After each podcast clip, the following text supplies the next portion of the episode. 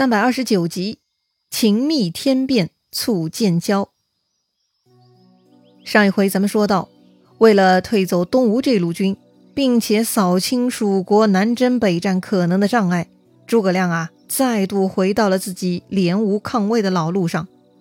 这个最仇恨东吴的刘备已经去世了，如今继位的皇帝刘禅对诸葛亮是言听计从。这么一来，两国恢复邦交呢，就在日程上了。蜀国的使者邓芝不辱使命，他出使一趟东吴，表现堪称完美，赢得了孙权的赞叹。孙权呢，也派出了使者张温回访蜀国。张温跟邓芝不同，他呢却受到了国宾级待遇，完全呢是被高高捧起，十分舒爽。蜀国的皇帝和丞相诸葛亮都对自己礼遇有加，搞得张温啊有些忘乎所以了。这天呢，张温准备告辞回东吴。临行前，刘禅又给了张温很多赏赐，还在城南游亭为张温设了送别宴，特地安排百官为张温送行。席间呢，诸葛亮殷勤劝酒，大家相聊甚欢。不过呀，突然呢，有一个人闯了进来，目测此人呢也是喝多了。这个人昂首挺胸，摇摇摆摆的就过来了。他呀，拱拱手做了一个揖，然后就一屁股坐了下来。张温觉得很奇怪呀，也有点不爽哈，怎么会有如此无礼之人呢？他问孔明：“此人是谁呀？”孔明就说了哈：“这位姓秦，名密，字子赤，是益州学士。”一般来说嘛，听到这样的介绍，大家都该拱手行礼，客套几句。但张温也喝多了哈，加上这几天在蜀国受到了太高的待遇，导致张温呢开始莫名自大了。张温听说。眼前这位是益州的学士，他不但不起身行礼，反而呢是一脸不屑。他看着秦密就开始调侃了：“说是学士，也不知道肚子里是否有真学问呐？”哎呦，这话还真的没有礼貌哈！你张温好歹是东吴派出来的堂堂使者，国宴之上怎么可以这么说话呢？再说了，秦密是谁呀？秦密此人非常有性格。之前先帝刘备不顾一切东征伐吴，大军出发前，秦密大胆跑出来阻止刘备。他还说，如果刘备强硬出兵，一定会失败的。哎，这么耸人听闻、乌鸦嘴似的强硬劝阻，那就是耿直中正人士的标配呀。当时秦密的话把刘备给气死了，差点气头上就把秦密给宰了。好在诸葛亮等一众大臣苦苦劝谏。刘备呢，才给秦密判了个死刑缓期执行，哈，说是要得胜归来再来处置。当然了，刘备消停大败，最后病死于白帝城，根本就不存在得胜归来的机会。刘备驾崩，新帝继位，于是秦密就被放出来恢复自由身了。秦密连刘备都敢怼，更何况眼前这个不知天高地厚的张温了。看张温如此言语轻佻，秦密是一脸严肃。他说：“蜀中三尺小童都会学习，更何况是我。”张温呢，继续挑逗秦密：“你学习是吧？那你学会了啥呀？”秦密说：“呀，上知天文，下知地理。”三教九流，诸子百家，无所不通；古今新废，圣贤经传，无所不览。反正啊，这个秦密是啥都学，啥都懂。张温笑了哈，他自然不相信喽。他觉得秦密就是在说大话。张温问秦密：“天有头吗？”这里呢，头指的是脑袋哈，也可以引申为源头、起源的意思。秦密回答说：“有的，那么在哪儿呢？”秦密说：“呀，在西方。”哎，为啥说在西方呢？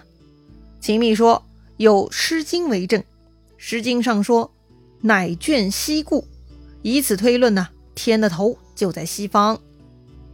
好吧，居然能找到天有头的论据，算你厉害。”张温嘛，自然也不服，马上就跟上了第二个问题：“天有耳吗？”这里的耳呢，就是耳朵的耳。哎，上天有耳朵吗？秦密说：“当然有啦，《诗经》说了，鹤鸣九高，声闻于天。如果上天没有耳朵，又怎么能听到沼泽深处的鹤鸣之声呢？《诗经》中的这段话呢，有其引申含义，意思是啊，贤良之人就算隐居于世，也会很著名的，因为上天神明呢是可以洞察人间最卑微的地方的，所以好的帝王是会体察民情的。哎呦，又是用《诗经》来解题呀！张温呢还是不服，接着就来第三个问题了。既然天有头有耳，那么天有脚吗？秦密说有，还是前面一样的逻辑哈。《诗经》中提到天步艰难，如果没有脚，如何走路呢？天步啊，就是上天运行的意思。《诗经》中天不艰难，指的就是国运时运不济的意思。哎呀，这个秦密有两下子呀，一部《诗经》解决了张温三个问题，但是啊。张温还是不肯认输，他呢又问了一个给自己埋坑的问题，啥问题呀？张温问秦密：“天有姓吗？”姓就是姓氏的姓。这个问题啊，简直愚蠢。为啥说愚蠢呢？哎，这个上天的含义本来就很宽泛哈，可以泛指大家心目中的天神。但如果具体到有名有姓、人格化的，那么必然就会讨论到人间的上天了。在人间，谁是上天的代表呀？那还用说吗？在封建王朝，皇帝就是上天在人间的代表啊。所以很显然，秦密呢这就回答了：上天姓刘。对呀，姓刘的才是天子，自然上天姓刘喽。张温没想到哈，白白给秦宓捡了个便宜过去了。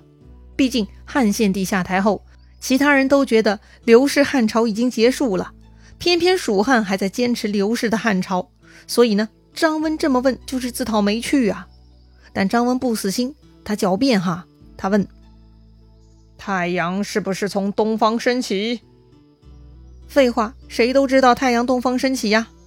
张温这么问的潜台词呢，是太阳东方升起，所以东边的吴国才代表太阳，代表上天。但秦密立刻接上话头。太阳虽然东方升起，但却是落在西方。哎，意思就是啊，太阳的归属是在西边儿，就是西边的树国了。嘿，这番应对啊，也真没谁了哈。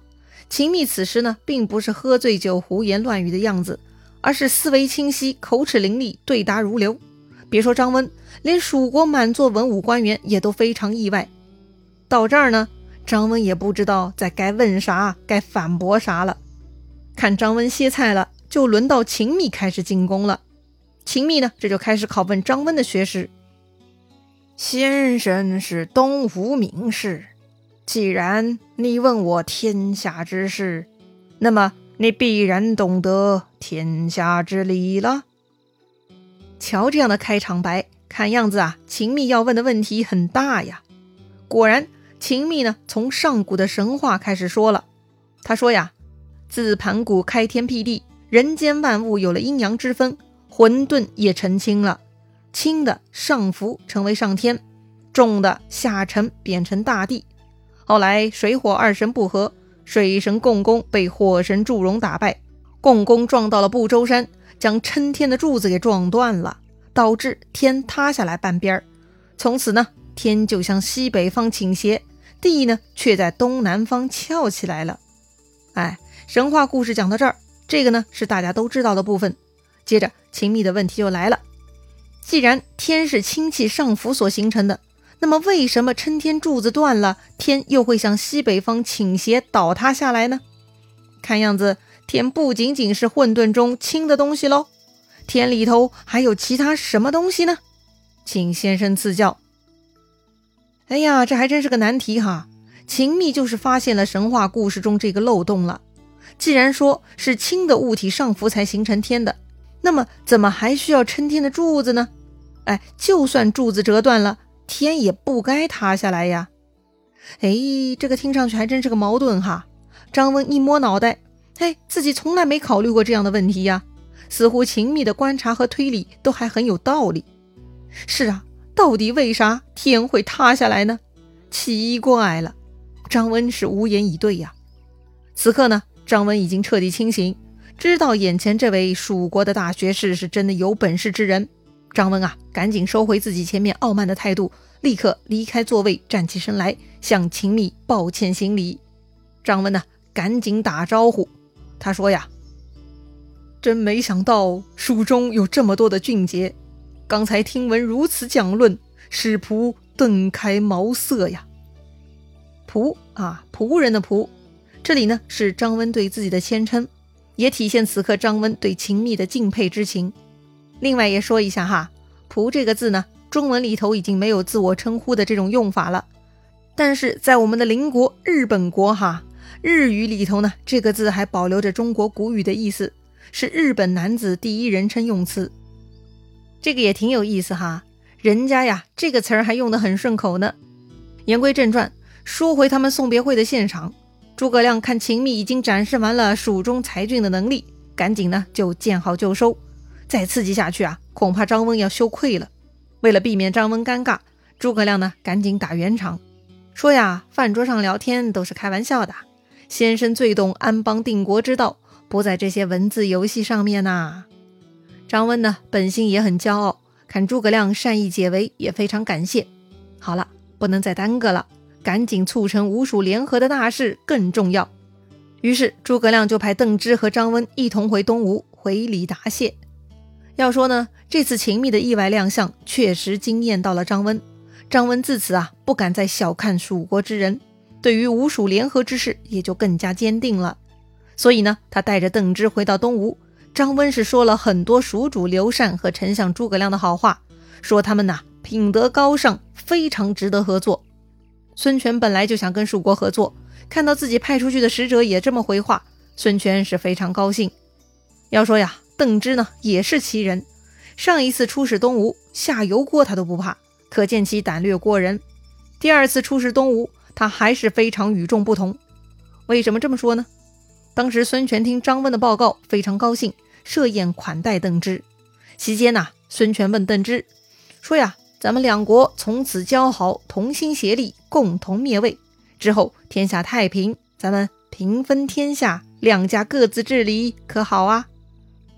显然呢，这是孙权在试探邓芝，假装说将来要跟蜀主共分天下，其实嘛，就是想看看蜀国是什么计划。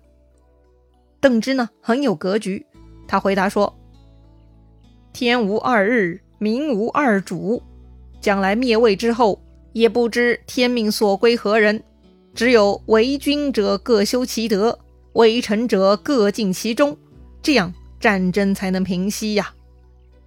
哎，为什么说他的回答很有格局呢？第一，他没有直接回答孙权好或者不好，因为啊，这是不可能的。天无二日，民无二王，天下一统才是最终的彼岸。第二，此刻说吴王好还是蜀王好都没有必要。那都是无谓的争论而已。既然天下一统才是归宿，那么战争也是不可避免的。因此呢，邓芝说了，只有当王的有德行，当臣子的能尽忠，这样呢，最终战争才能平息。那个有德行的王就能一统天下。孙权有机会，刘禅也有机会的。不得不说呀，邓芝的回答既有格局，又非常高明。他没有含糊其辞，说的呢都是真话。但也没有得罪人，邓芝啊，真的是外交好手啊！孙权呢也非常赞叹邓芝的诚恳，又给了邓芝很多赏赐。自此啊，吴蜀两国呢算是再度建交，重修旧好了。